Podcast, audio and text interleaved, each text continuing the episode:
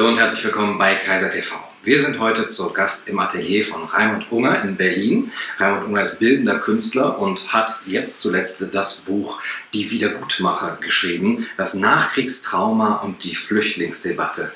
Herr Unger, schön, dass ich bei Ihnen sein darf. Ja, ich freue mich sehr, dass Sie mich besuchen in meinem Atelier. Ja, man sieht es schon, die ganzen Bilder hier. Sie sind bildender Künstler, Sie sind aber auch Publizist. Sie haben äh, ein Buch geschrieben über die Heldenreise des Künstlers, ein interessantes Buch. Äh, dann über Ihre eigene Familiengeschichte. Und jetzt ein ja, gesellschaftspolitisches Buch. Ähm, wie kommt ein Künstler wie Sie dazu, sich in ja, solche aktuellen Geschehnisse und gesellschaftspolitischen Fragen einzumischen?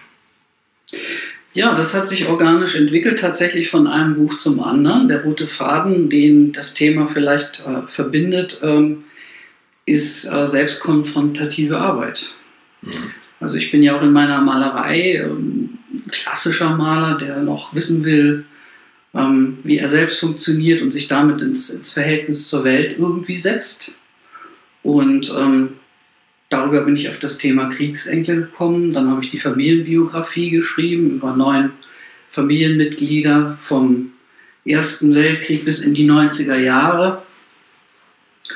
Und das Thema Kriegsenkel hat mich dann ziemlich direkt ähm, politisiert und in die, in die Jetztzeit geführt, äh, weil es in der Kriegsenkelgemeinschaft, wenn man es so nennen will, also die äh, Menschen, die Babyboomer, die erkannt haben, ähm, dass es sowas gibt wie transgenerationales Kriegstrauma, ähm, auch politisch aktiv sind und sich auch politisch verorten. Mhm. Und so ist dann im Grunde genommen ein Thema zum anderen gekommen. Ja, das heißt, es gibt gewisse Parallelen von ihrer eigenen Biografie, auch ja, zu der heutigen, heutigen Flüchtlingsthematik. Sie schreiben, dass sie sei auch als als ähm, Enkel einer, einer Geflüchteten sich, sich dann erfahren haben durch diese Beschäftigung mit sich selbst. Ähm, inwiefern haben diese Parallelen Ihnen geholfen zu verstehen, was ähm, politisch und im, im, im, öffentlichen Raum passiert? Ja, es haben sich sozusagen zwei Themen aufgedrängt, die, ähm, die heute die Debatte bestimmen. Das ist natürlich das Flüchtlingsthema, Krieg, Vertreibung, und das andere ist eine fundamentale Religion, was einfach immer diskutiert wird, auch im Zusammenhang mit den Flüchtlingen, ob es unserer Gesellschaft gut tut, dass ähm, Menschen kommen, die durch eine fundamentale Religion sozialisiert wurden. Mhm. Und beides beschreibe ich in meinem vorangegangenen Buch selbst. Das heißt, ich komme aus einer Flüchtlingsfamilie, bin Nachfahre von zwei im Krieg traumatisierten Kindern. Mein Vater hat die Bombardierung in Hamburg erlebt, meine Mutter die Flucht aus dem Osten. Und on top gibt es aber noch eine Familiengeschichte mit einer Fundamentalreligion. Und beides zusammen ähm, drängen sich natürlich die Parallelen zur, zur, zur, jetzigen Tagespolitik natürlich auf. Mhm. Wenn man, oder wenn ich mit Menschen diskutiere, die der Migrationspolitik sehr unkritisch gegenüberstehen, dann habe ich so manchmal den Eindruck, dass ich schwer an die rankomme und dann denke ich, ähm, dass äh, die sind irgendwie faktenresistent und die beschäftigen sich nicht mit den, mit den ja, mit den Argumenten. Und dann denke ich, ja, Moment, das kann ich ja, können die wahrscheinlich genauso von mir sagen, dass äh, ich da irgendwie resistent bin. Und dann denke ich, sind die vielleicht, also es kann ja nicht sein, dass die moralisch irgendwie schlechter sind oder besser als ich oder dass sie klüger oder, oder weniger klug sind. Und dann habe ich gedacht, naja, vielleicht liegt es einfach an Informationsmangel. Äh, man muss die Menschen einfach nur aufklären und mit, mit Fakten eben ihn präsentieren und dann sind wir eigentlich mehr oder weniger alle auf einer Seite. Und sie gehen das Ganze aber anders an aus einer psychologischen Sicht und beschreiben ähm, die Menschen, die so sehr unkritisch der, der Flüchtlingspolitik und der Migrationspolitik gegenüberstehen, als die Wiedergutmacher. Wer sind für Sie die Wiedergutmacher und was macht ihr diese, wieder, diesen Wiedergutmachungswillen aus? Also zunächst würde ich sagen, habe ich das ganz genauso gesehen wie, wie Sie. Ich habe auch gedacht, da, da besteht ein Informationsbedarf. Den habe ich versucht mit den 400 Seiten zu schließen. Gedacht, ich habe mir ganz viel in der Richtung erarbeitet und das, äh, die, die das vielleicht nicht wussten, Äh, die könnte man darüber irgendwie ähm, tatsächlich, äh, da könnte man einen größere, größeren Konsens herstellen. Das ähm, glaube ich nicht mehr, sondern Zustimmung bekomme ich nur aus einem Lager, die vorher schon immer so gedacht haben. Und Ablehnung, umso mehr Ablehnung aus dem Lager, die mich jetzt auf einmal für ganz böse halten. Das heißt also, die, und das Phänomen ist, die lesen das Buch gar nicht. Das heißt also, denen reicht vollkommen der, der, der Deckel aus. Die drehen das einmal um und sehen, ah, kritische, kritische Geschichte zur Zuwanderung, kritisch zur Merkel-Politik. Ähm, und dann lassen sie das Buch zu. Und insofern bin ich etwas ernüchtert, dass man tatsächlich über Informationen und Fakten sich die Mitte zurückerobern kann. Das habe ich nämlich tatsächlich gedacht. Also weil wir haben eine total polarisierte Gesellschaft, die sich in zwei Ecken gesprungen ist und die Mitte wird nicht bespielt. Und ich dachte tatsächlich, ich könnte mit diesem Buch die Mitte bespielen. Das hat aber nicht funktioniert.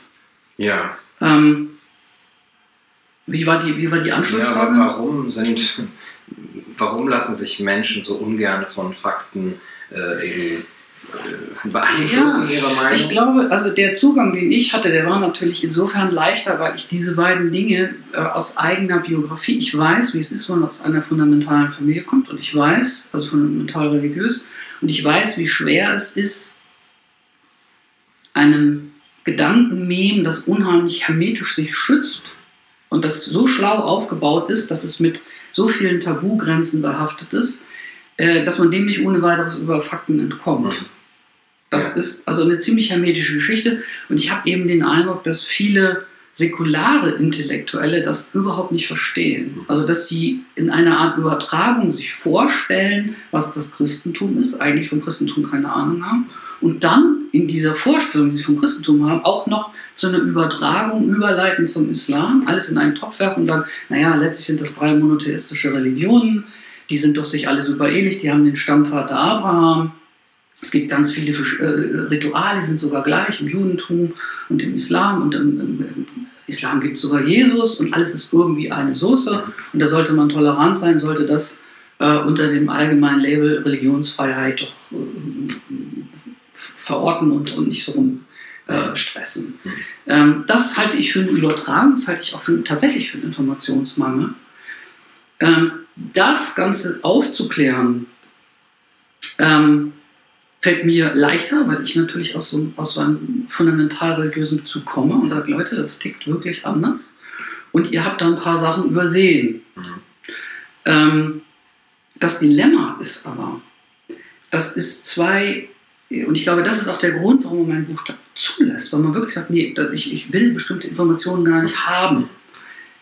Der Cluster, in dem sich das Mainstream-Narrativ bewegt, also die Erzählung, die okay ist und die man teilen sollte, ist das, was ich eben gesagt habe. Der Islam ist eine normale monotheistische Religion wie alle anderen auch. Am besten noch friedliebend. Der zweite Cluster ist, ähm, generell nützt uns Zuwanderung. Zumindest haben wir die moralische Verpflichtung. Das ist ein unheimlich äh, ganz klares Narrativ dass nur wir eigentlich der Westen schuld ist über Kolonialherrschaften, äh, über äh, unsere Raubbau an der Natur und ähm, Ausbeutung der dritten Welt, dass ähm, die äh, Zuwanderer in dieser Lage sind. Das heißt, bei uns liegt wirklich die Schuldkarte. Gleichzeitig nützt es uns aber noch, wenn wir es klug anstellen, können wir damit die demografische Lücke schließen. Ähm, der Islam ist eine äh, normale Religion und eine Islamisierung findet sowieso nicht statt. Also sich vorzustellen, dass der Islam bei den marginalen Prozentzahlen, die wir hier haben, 5,7 Prozent, ähm, bei im Schnitt 200.000 Zuwanderern, bei 82 Millionen, das ist so albern, da von einer Islamisierung zu sprechen, dass dieser Einwand nur von Phobikern kommen kann. Also die haben eine Phobie, erstens, dass man den Islam für schwierig hält und zweitens, dass sowas wie eine Islamisierung stattfindet. Wenn man da aussteigt, wenn man sagt, ich habe mir, ich habe mir Fachbücher in die Hand genommen und ich habe mich schlau gemacht und ich stelle auf einmal fest, der Islam ist keine durchweg einfach friedliebende Religion, jedenfalls nicht so, dass man sagen kann, es gibt überhaupt keine Reibungspunkte mit der freiheitlich-demokratischen Grundordnung. Das findet man heraus.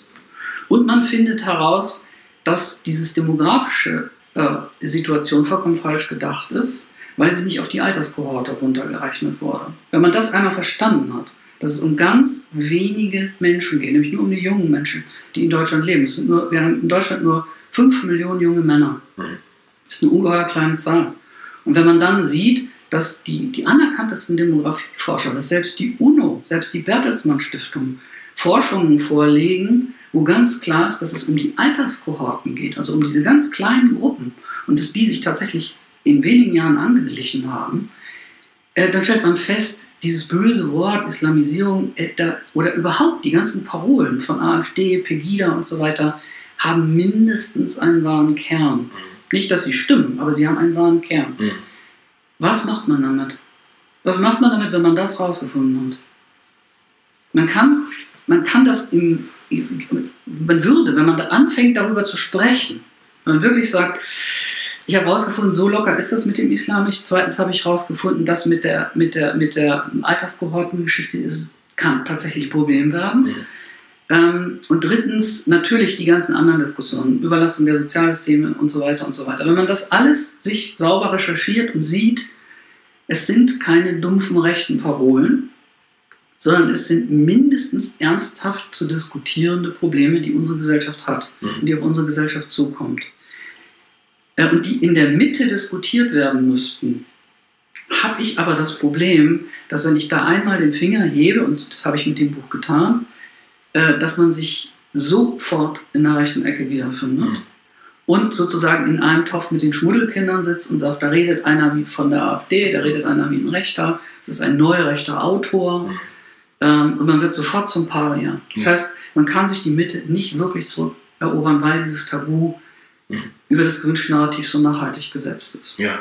Die Frage ist ja, warum dieses Tabu dann existiert, also warum eben auch über Diffamierungen dann eben so eine Art Un- Unmöglichkeit der, der, der, des Austauschs von Argumenten erst äh, hergestellt wird, weil eben eine Seite ausgeblendet werden muss. Und Sie äh, machen das eben über die Psychologie der Menschen, die Sie da eben als Wiedergutmacher bezeichnen. Und äh, die Frage ist jetzt, was wollen die wieder gut machen? Was, äh, welche Psychologie ähm, haben diese Menschen Ihrer Meinung nach?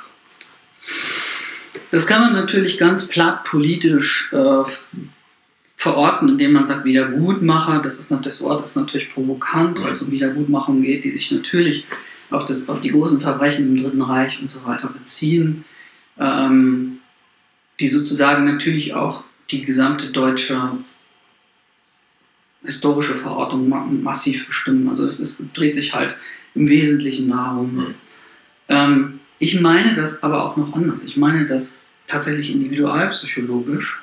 Ich beschreibe in diesem Buch drei Mechanismen, die in der Kriegsenkel-These gehandelt werden. Was mit Kindern passiert, den Babyboomern, ich bin klassischer Babyboomer, äh, die von Eltern erzogen werden, die im Krieg traumatisiert wurden. Diese Eltern haben im Krieg ähm, einen ziemlich breiten Prozentsatz in Deutschland ähm, schwere Traumata erlitten und müssen um ihre eigene Kindheit einen Schutz bauen, um an, diese, um, um an ihre eigenen Kindheitsgefühle nicht ranzukommen. Und wenn, man, wenn die dann selber erwachsen werden, neigen sie zu einer sehr distanzierten, unterkühlten Kindererziehung. Mhm. Und das wird allgemein, das ist ziemlich anerkannt, dieser Mhm. Mechanismus. Es gibt diverse andere Mechanismen, die diskutiert werden, aber dieser, dieser Mechanismen, äh, die, die ich beschreibe, die, die sind äh, psychologisch nachvollziehbar und anerkannt. Ganz kurz gesagt, weil man kann das jetzt, das würde zu, zu weit wenn ich die einzelnen Mechanismen Mhm. beschreibe. Kurz gesagt führt es zu, einem, zu einer Selbstinfragestellung innerhalb des Familiensystems. Und Kinder haben nun mal ein komplett egozentrisches Weltbild. Kinder, wenn, wenn Kinder nicht authentisch ihre Gefühle gespiegelt werden, stellen Kinder sich in Frage, denn sie können nicht wissen, was sie authentisch fühlen. Mhm. Und dieses authentisch sein, zu wissen, dass, wenn ich wütend bin, darf ich wütend sein und ich habe auch einen Grund, wütend zu sein. Oder wenn ich mich freue, dann ist es auch so. Das kann nur über eine zugewandte, nahe elterliche Spiegelung erfolgen. Dazu sind die Kriegskinder aber nicht in der Lage gewesen. Das heißt, es wächst eine Generation heran, die Babyboomer, die verunsichert ist und die glaubt, dass sie an den eigenen Verwerfungen im Familiensystem schuld sind. Mhm. Das heißt, wenn die Eltern werden entsprechende, so habe ich es in meinem vorangegangenen Buch beschrieben, äh, entsprechende Kompensationsmechanismen entwickelt haben. Arbeitssucht, Alkoholismus, ähm, verschiedene andere Geschichten. Ähm, die machen was mit dem Familiensystem und das Kind selbst hält sich aber dafür verantwortlich. Wird parentifiziert, geht in die Erwachsenenrollen und will die eigenen Eltern irgendwie stützen. Und dieses internalisierte Gefühl, wenn man irgendwann dann als Babyboomer erwachsen ist, hat man das Gefühl, man müsste etwas wieder gut machen.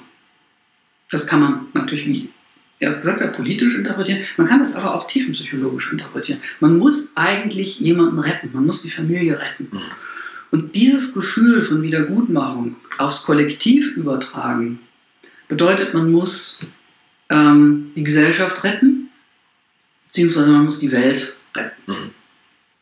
Und das sind die Wiedergutmacher. Ja, das führt dann natürlich zu einer Art so ein Moraldiskurs, wo eben so eine Art Gesinnungsethik im Vordergrund steht, dass, wenn man das von sich selber äh, verlangt, dass man das auch eben dann bei anderen gerne hätte und dann eben sehr schnell ähm, auch andere aburteilt, wenn sie anderer Meinung sind, aber auf einer moralischen Ebene. Also mit der Generation, man kann das glaube ich ganz gut an so Köpfen festmachen, wenn man sich so eine Generation, wie Sie sagen, Helmut Schmidt oder Helmut Kohl äh, vorstellt oder Richard von Weizsäcker und man stellt sich jetzt jetzige Politikergeneration vor mit Heiko Maas oder Anton Hofreiter, da sind da schon äh, andere ähm, psychosoziale Dyna Dynamiken am Werk gewesen, offenbar in der Ja. Ausbildung dieser Menschen. Wo würden Sie so den, den Hauptunterschied sehen? Oder anders gefragt, was würde eben ein, ein Politiker vom Schlag eines Helmut Schmidt heute, wie würde er mit dieser, ähm, dieser Problematik umgehen? Ja, darüber muss man ja nicht spekulieren. Also Helmut Schmidt ist ja so alt geworden, dass er in den letzten, seinen letzten Lebensjahren ähm, ganz klar gesagt hat, wie er heute mit der Situation umgehen würde. Nämlich ähm, erwachsen, möglichst erwachsen, trotzdem human und verantwortlich. Hm. Eben verantwortungsethisch und nicht gesinnungsethisch. Ja. Und diese, diese, diese, wirkliche, diese wirkliche Verantwortung zu übernehmen für ein Dilemma, für die Welt, wie sie ist, nicht wie man sie sich denkt, sondern wie sie wirklich ist, Mhm. nämlich ungerecht und schmerzhaft und äh, mit all dem, was, äh, was zum, zum Leben dazugehört, ähm, ist ein erwachsenes Narrativ. Und die Babyboomer, sofern man jetzt meine These, äh, die, die auch nur halb stimmt, es gibt viele, viele andere Faktoren, warum das so ist. Aber ähm, wenn das stimmt, dass die, das Erwachsenwerden verhindert wurde, dann, ähm, dann will man diese Verantwortung nicht tragen. Und dann, dann entwirft man sich eben eine Welt, die man sich denkt und die, ähm, die auf Prinzipien basiert. Und das Prinzip wäre eben, äh, die Welt sollte gerecht sein, die sollte, die sollte äh, jeder sollte äh, genauso leben wie Mhm. wir hier im Westen Mhm. und so weiter. Mhm. Also Sie werfen dieser Generation eine gewisse Infantilität vor, dass sie nicht erwachsen geworden ist und das eben auch durch äh, einen abwesenden Vater, also tatsächlich abwesend oder psychisch abwesend, der dann, äh, was dann dazu geführt habe, dass äh, die Loslösung von der Mutter oder die Loslösung aus der Kindheit nicht ordnungsgemäß stattgefunden hat. Ähm, ist, also zum einen ist das ja sehr breit gesagt oder sehr äh, pauschal formuliert. Also Sie haben selber gesagt, Sie gehören dieser Generation an. Warum trifft es auf Sie nicht zu oder traf es auf Sie zu? Gibt es da Wege raus? Mhm. Also trifft es auf, auf jeden zu, der, der so denkt? Ich kann mir vorstellen, dass jemand, der das wirklich liest, aber von der ähm, anderen Seite das liest, dass er sagt, Moment, okay, ich bin vielleicht ein Babyboomer, aber ich hatte doch einen Vater, der war auch liebevoll und äh, ich bin aber trotzdem äh, nicht kritisch der Migrationspolitik gegenüber. Ich finde mich darin nicht wieder. Was würden Sie da antworten? Glück gehabt. Also, weil natürlich ist es so, dass man, wenn man eine These aufstellt und man will schlaglichtartig etwas oder ein Problem beleuchten, dann kommt das erstmal pauschal daher und das ist natürlich vollkommen klar, dass es nicht jeder davon betroffen ist, dass es auch erwachsene Babyboomer gibt und dass das ähm, ungeheure Unterschiede gibt. Ich habe mal, ich hab mal äh, grundsätzlich auch zwei Klassifizierungen aufgemacht. Ich nenne die Typ 1 und Typ 2. Also es gibt sozusagen Babyboomer, die in, in der klassischen Kriegsenkelliteratur, da geht es um transgenerationales Trauma. Mhm. Transgeneration heißt ein Trauma, das über die Generationen weiter vererbt wird. Mhm. Wenn wir von einem Trauma sprechen, hat man eine Verwundung, da erleidet man irgendwas und da bleibt dann meistens eine Art Behinderung nach. Also man hat einen Schaden. Und diese Perspektive, dass man etwas erlitten hat und im übertragenen Sinne als Einbeiniger durchs Leben geht und sagt, ich hab, mir fehlt da was. Das war eine anerkannte Idee, die sich wie ein roter Faden durch die Erstliteratur zog. Sabine Bode und verschiedene andere haben diesen Schaden beschrieben. Und dieser Schaden war mangelndes Erwachsenwerden, mangelnde Verantwortungsübernahme äh, in der, auf, der, auf, der, auf der Ebene, die, die sichtbar war, indem man beziehungsunfähig war, ganz viele Beziehungen hatte, sich oft getrennt hat, viel zu lange studiert hat, viel zu lange vielleicht zu Hause gewohnt hat, ähm, nur kleine Wohnungen sich leisten konnte, äh, verschiedenste Berufe, also Desorientierung bis hin zu Suchtverhalten und so weiter. Das waren alles Cluster, die wurden in der Kriegsenkelszene diskutiert. Und dieser Typ 1, der im Start des Lebens unheimlich lange braucht, bis er Fuß fasst, zu dem habe ich mich auch gezählt. Mhm. Also zu dem gehörte ich auch. Ich habe, als mir das klar war, ich habe nie gedacht, dass ich äh, zu Typ 2 zählen könnte, denn Typ 2 hat formal das alles nicht. Der hat ähm, geheiratet, hat, konnte stabile Bindungen aufbauen, im Beruf stabil sein und so weiter und so fort. Hat dann aber eher, äh, so wie die klassischen Analytiker das beschrieben haben, so wie es eigentlich auch laufen sollte, in der zweiten Lebenshälfte seine Lebenskrise gehabt. Die einen haben ihre Lebenskrise sozusagen, die sind mit der Lebenskrise gestartet und haben unheimlich ähm, geschlingert, bis sie, bis, sie, bis sie Fuß gefasst haben. Die anderen, das ist eher die Abteilung wie, weil sie Kohl ansprachen, der Sohn von Helmut mhm. Kohl mhm. hat ein Buch geschrieben, der gehört zu Typ 2, der hat funktioniert. Und eines Tages, als er 50 ist, bricht er auf dem Weg zum Kindergarten, als er seinen Sohn im Kindergarten bringt, heulend im Auto zusammen und bekommt über Nacht eine schwere Depression und stellt die Sinnfrage an das Leben. Das wäre der Typ 2. Und der wird ja auch in der, der, der ist sozusagen, das ist der Freud, äh, beziehungsweise der, der jungianische Typ, der sein Leben zur Lebensmitte in Frage stellt. Mhm. Nein, es gilt nicht für alle. Zweitens, es gibt verschiedene Typen. Und drittens, jawohl, man kann tatsächlich die Kurve kriegen.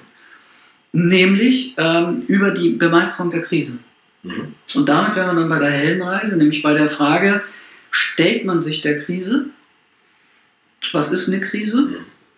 Und ähm, wie, wie, ist der Charakter der Krise? Und geht man da rein und äh, wird tatsächlich in einer zweiten Lebensinitiation äh, tatsächlich zur Frau und tatsächlich zum Mann und tatsächlich zum Erwachsenen, der lernt, die Welt auszuhalten, wie sie ist? Das ist die spannende. Frage.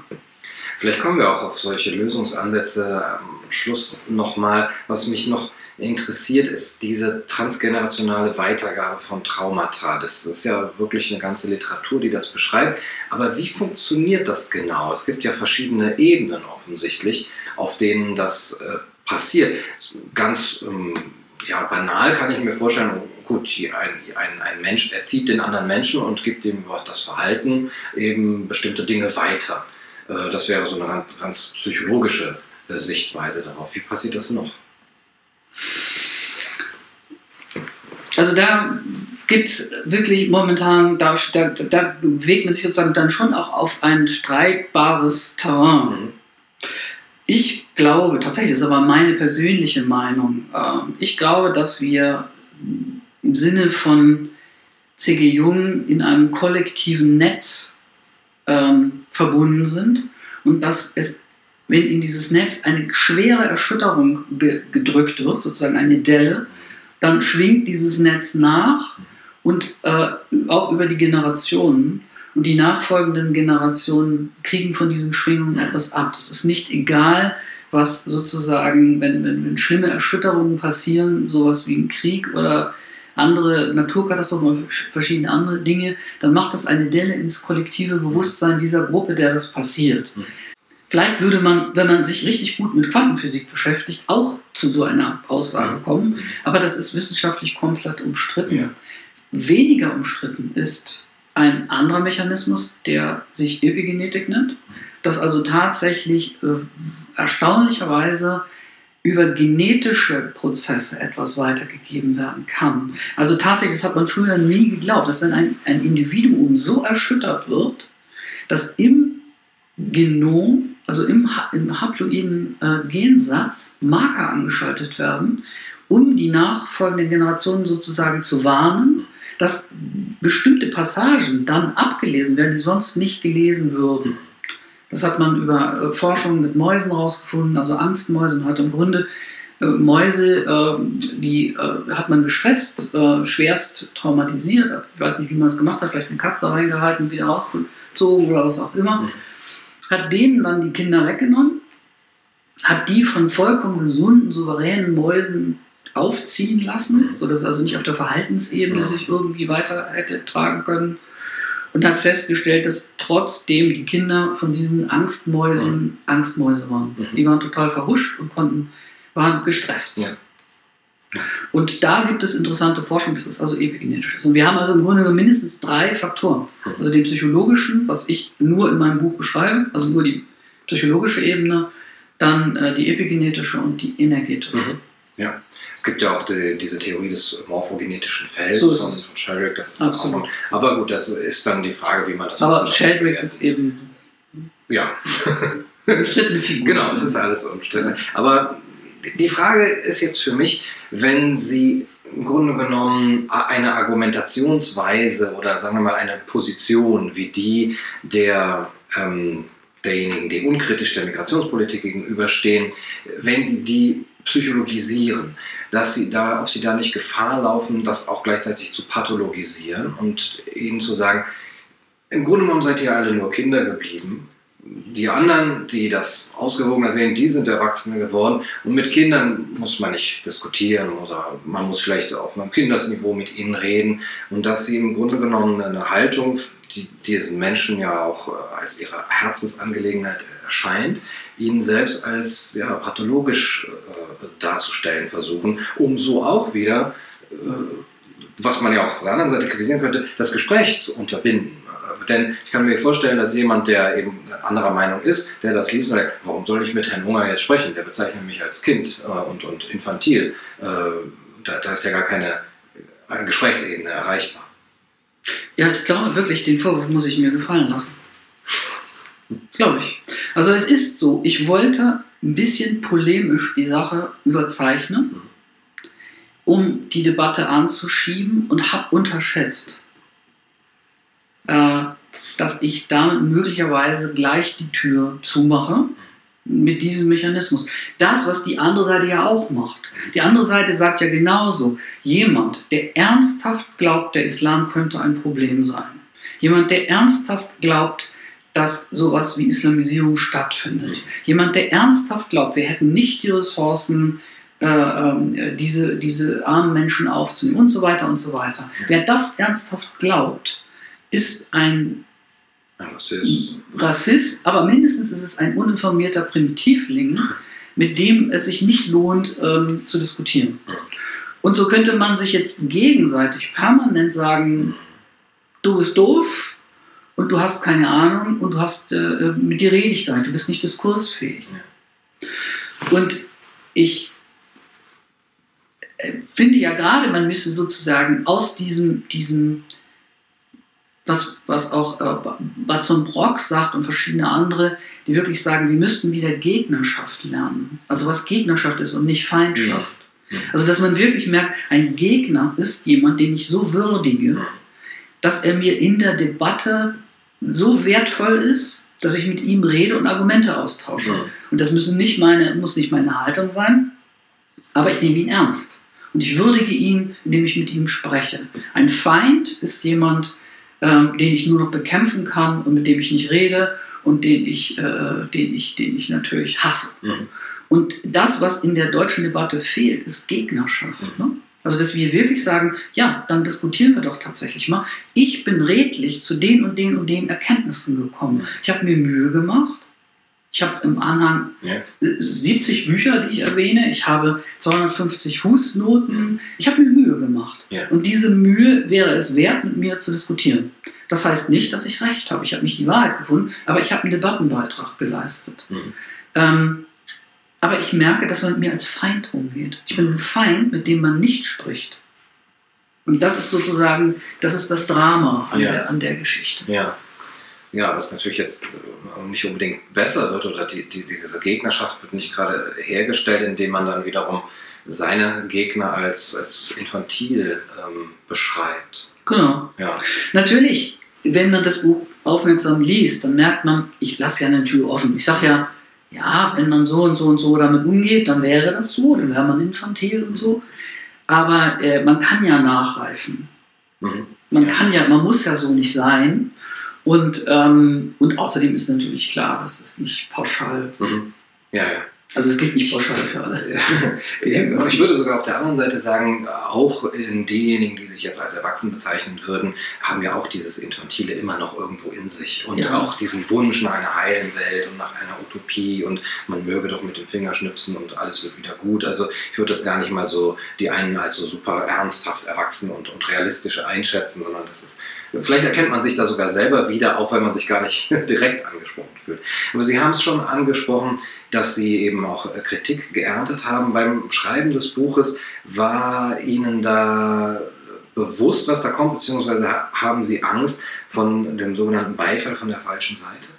Sie haben sich selber als, als links beschrieben oder als ehemals links. Jetzt wird das Buch. Ja, Angst von der falschen Seite. Ähm, es ist dann ja wirklich auch die Frage, ist das denn wirklich so die falsche Seite? Mhm. Also manchmal, es gibt wirklich äh, ungeheure Abstufungen. Also wenn man nur allein die freien Medien jetzt anguckt, die dieses Buch gut finden, ähm, das ist ja überhaupt das Phänomen. Also dieses Buch, ich habe hab inzwischen wirklich viele Leute aus der Buchbranche kennengelernt, auf der Buchmesse und alte Hasen und so, die mir wirklich sagen, dieses Buch wäre vor zehn Jahren durchaus noch breit im Feuilleton überall besprochen worden. Da hätte, man hätte das aufgenommen, man hätte es, man hätte es nicht unbedingt gut gefunden, aber es wäre es wär als Debattenbeitrag aufgenommen und ernst genommen worden. So wie das Sarrazin-Buch vor zehn Jahren. Genau. Das ist vorbei. Mhm. Das heißt also, diese Bücher werden die, die in dem etablierten Kontext mit der Kneifzange nicht mehr angefasst. Und da muss man sich natürlich nicht wundern, wenn der Raum, der frei wird, von den alternativen Medien bespielt wird, die als sogenannt äh, bö- böse gelten. Äh, und die haben reihum irgendwas mit diesem Buch gemacht. Mhm. Das heißt also, die finden das irgendwie, die diskutieren wenigstens den Ansatz. Mhm. Und natürlich würde man dann sagen, äh, irgendwann zieht sich natürlich der Ring auch so zu, dass man sagt, ja, wenn der auf Tichy Mhm. besprochen wird und wenn der da und da und da äh, besprochen wird, dann ist es sowieso ein Böser und dann braucht man erst recht gar nicht mehr reingucken. Und dann ist es ist auch vorbei Ja. mit der Mitte. Ja, aber das ist auch wieder genau die gleiche Mechanik, die da losgeht, die, die Sie als, als infantil bezeichnen. Äh, Ach, der, der wird von dem besprochen und äh, da gibt er ein Interview. Also ist, ist er schon, obwohl ich das Buch nicht mal aufgeschlagen habe, So ist es. weiß ich schon, wie das zu finden Genau, so ist es. Haben Sie denn auch Kritik von, ich sage jetzt mal der Einfachheit halber, rechter Seite bekommen? Kritik an, an Ihrer Person oder? Ja, also das ist natürlich wirklich vollkommen klar, dass ähm, von den meisten Guten wird dieses Buch, obwohl man natürlich kaum reingeguckt hat oder nur vielleicht einen Artikel gelesen hat, als äh, nicht extrem rechts, aber als rechts verortet. Also schon zumindest so, dass man, dass es nicht mehr, dass es nicht mehr geht. Und von den wirklich Rechten wird dieses Buch natürlich als äh, zu, zu, zu links verortet. Also es ist eben auch ein albernes Spiel. Das. Ich habe da irgendwie einen Artikel über die AfD drin, wo ich versuche, das irgendwie halbwegs zu erfassen, was die AfD ist. Und äh, in diesem Artikel sage ich eben auch ganz klar, dass Teile der AfD wirklich äh, nicht gehen. Ähm, aber dass man auf keinen Fall pauschal einfach sagen kann, das ist einfach nur der Hort des Bösen und alles, was sich unter diesem Label äh, äh, wandelt, hat den, hat den demokratischen Diskurs äh, verlassen. Das stimmt ebenso nicht. Ähm, und dann kriege ich natürlich von beiden Seiten mhm. Haue. Ja. Das ist die Kunst, also wenn man differenziert ja. angeht. Mhm. Das fand ich sehr interessant, dass Sie sich da wirklich die Mühe gemacht haben, sich mal die AfD-Reden äh, überhaupt anzuhören und, ja. und, so auch zu klassifizieren, welche sind eher liberal, welche konservativ und welche tatsächlich äh, rechtspopulistisch oder noch schlimmer. Und, genau. und da, äh, das macht man ja sonst kaum. Ne? Man hat dieses Bild äh, im Kopf und das reicht schon. Mm, es ist, es ist eine kleine Geschichte daran, die mich fasziniert hat. Ähm, fasziniert ist vielleicht das falsche Wort. Sie beschreiben, dass Sie bei, nach dem Anschlag auf dem Weitscheidplatz hier in Berlin, äh, bei der Trauerfeier war das, glaube ich, da waren und ähm, in, in Weinen ausgebrochen sind. Es kam ein Mann auf Sie zu, der offensichtlich nach einem Ausländer aussah und der hat ihnen ein Taschentuch äh, gegeben. Und dass sie in diesem Moment so eine, eine, wirkliche Verbindung gespürt haben oder eine Begegnung mit, mit einem Menschen und dass es sogar in ihnen dazu geführt hat, darüber nachzudenken, ja, dass man selber auch, obwohl man sich so als differenziert und äh, irgendwie auch der, der, der eigenen Psyche gegenüber ähm, aufgeklärt beschreibt, diese Stereotypisierung gibt und dass man immer wieder unterscheiden muss zwischen der, ähm, ja, zum Beispiel der Religion oder den, den, den Aussagen, die man so pauschal macht und dem, dem wirklichen Menschen, den, den man trifft. Wenn das jemand wie Ihnen schon schwer fällt, dann wird das wahrscheinlich wirklich auch anderen noch schwerer fallen, kann ich mir vorstellen. Es ist einfach, die haben dieses Schubladendenken und das, das geht dann sehr schnell, dass man eben die Menschen nicht mehr anguckt, sondern einfach nur mit diesem Label bezeichnet. Gibt es da in Ihrer Meinung nach einen Ausweg oder eine Möglichkeit, dass zu lernen, dem, dem Menschen zu begegnen, auch wenn man ihn jetzt vielleicht als, wie Sie, als Wiedergutmacher oder als infantiler Gutmensch, steht glaube ich nicht drin, aber so beschreibt. Das ist sozusagen die, die Schlüsselfrage, das ist die Königsfrage. Hm. Wie kommt man aus der Ich-Erweiterung raus? Also wenn man sich im öffentlichen Raum bewegt, also wie zum Beispiel diese Situation am Breitscheidplatz, dann merkt man, dass man ein soziales Wesen ist, dass man sich im erweiterten Raum mit irgendeiner Gruppe verbindet und, und solidarisch erklärt und so. Und das war eben die klassische Situation. In der Mitte brannten so Kerzen. Auf der einen Seite stand, ähm, standen ein paar Imame und muslimische Community, auf der anderen Seite standen ähm, äh, normale Berliner und man guckte sich über diese, dieses, dieses Feuer da irgendwie an und äh, es entstand natürlich schon irgendwie so, so, so dieses Gefühl von Blöcken. Ne? Und das löste sich dann eben auf über dieses, über die, über dieses äh, Erlebnis. Und äh, da war dann auf einmal nochmal ganz klar, dass man, dass man fast gar nichts dagegen machen kann, dass man Teil von einer Gruppe wird, also in einem bestimmten Kontext. Das macht die Situation mit einem.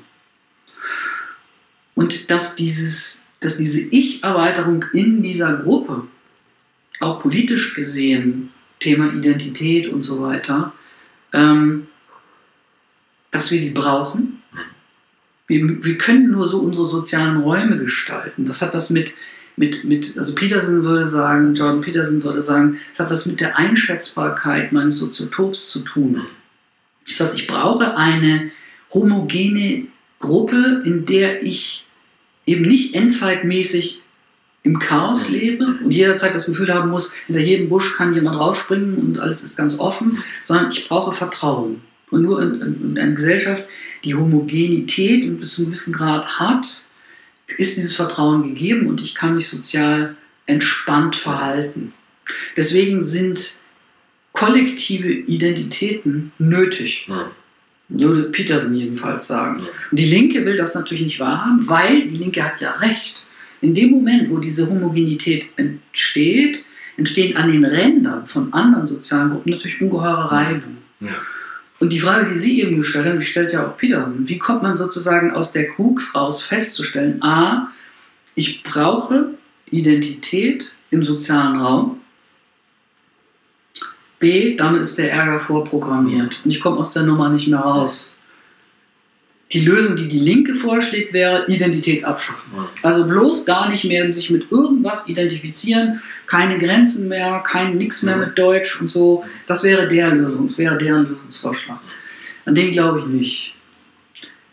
Ich glaube, dass, dass Peterson recht hat und das, was ich in meinem allerersten Buch geschrieben habe, dass man aus der Geschichte nur rauskommt über den persönlichen Individuationsprozess. Ja, ja.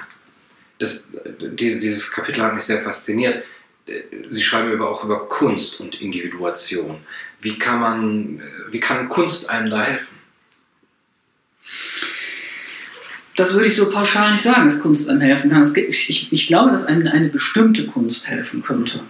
Kunst kann wirklich, also der Begriff Kunst ist erstmal nur ein Etikett.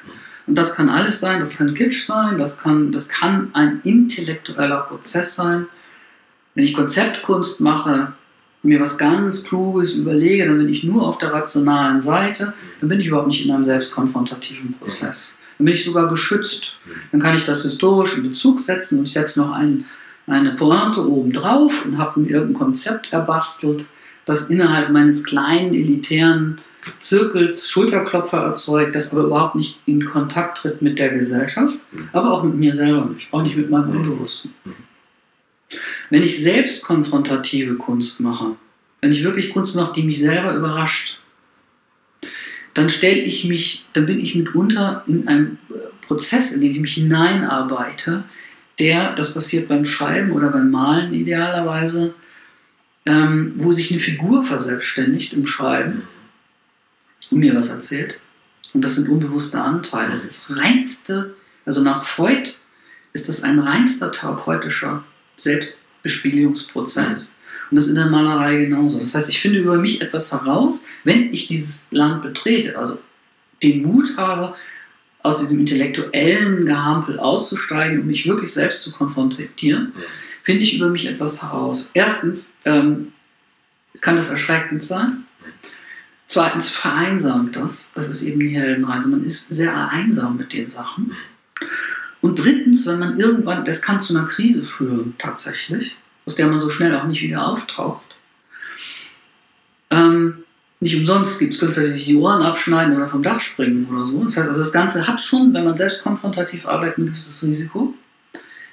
Äh, ist aber idealerweise, wenn man aus dem Ding wieder auftaucht, ist ein tiefer selbstkonfrontativer Prozess niedergeschlagen in einem Werk, wenn man die Dostoevsky nimmt oder so, da ist etwas für die Welt als Angebot erhalten geblieben, das an die Welt hinausgereicht werden kann und das das Individuum überspringt. Mhm.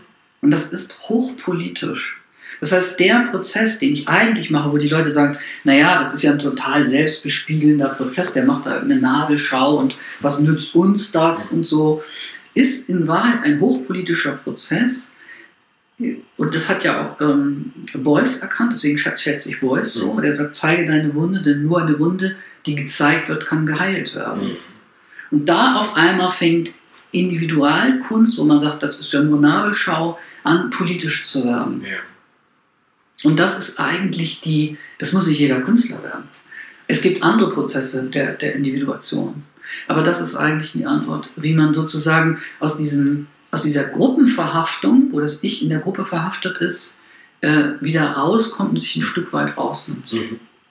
Indem man auch seinen eigenen Schatten, seinem eigenen Schatten genau. begegnet. Schattenarbeit. Ja, ja, und Sie sagen es selber, es muss nicht jeder Künstler werden. Also es müssten wir jetzt, vielleicht braucht es da noch ein, ein weiteres Buch äh, dazu zu beschreiben, wie man das als Nicht-Künstler macht oder wie man eben diese, den Weg der Individuation, Individuation geht, ohne jetzt zum Beispiel die ganzen Farben und die Fähigkeiten für sich parat zu haben. Also es ist eine Heldenreise auf jeden Fall. Absolut. Und mhm. ähm, ja, vielleicht ist dann für, für uns äh, am Schluss, für jeden von uns irgendwie so eine Heimkehr möglich.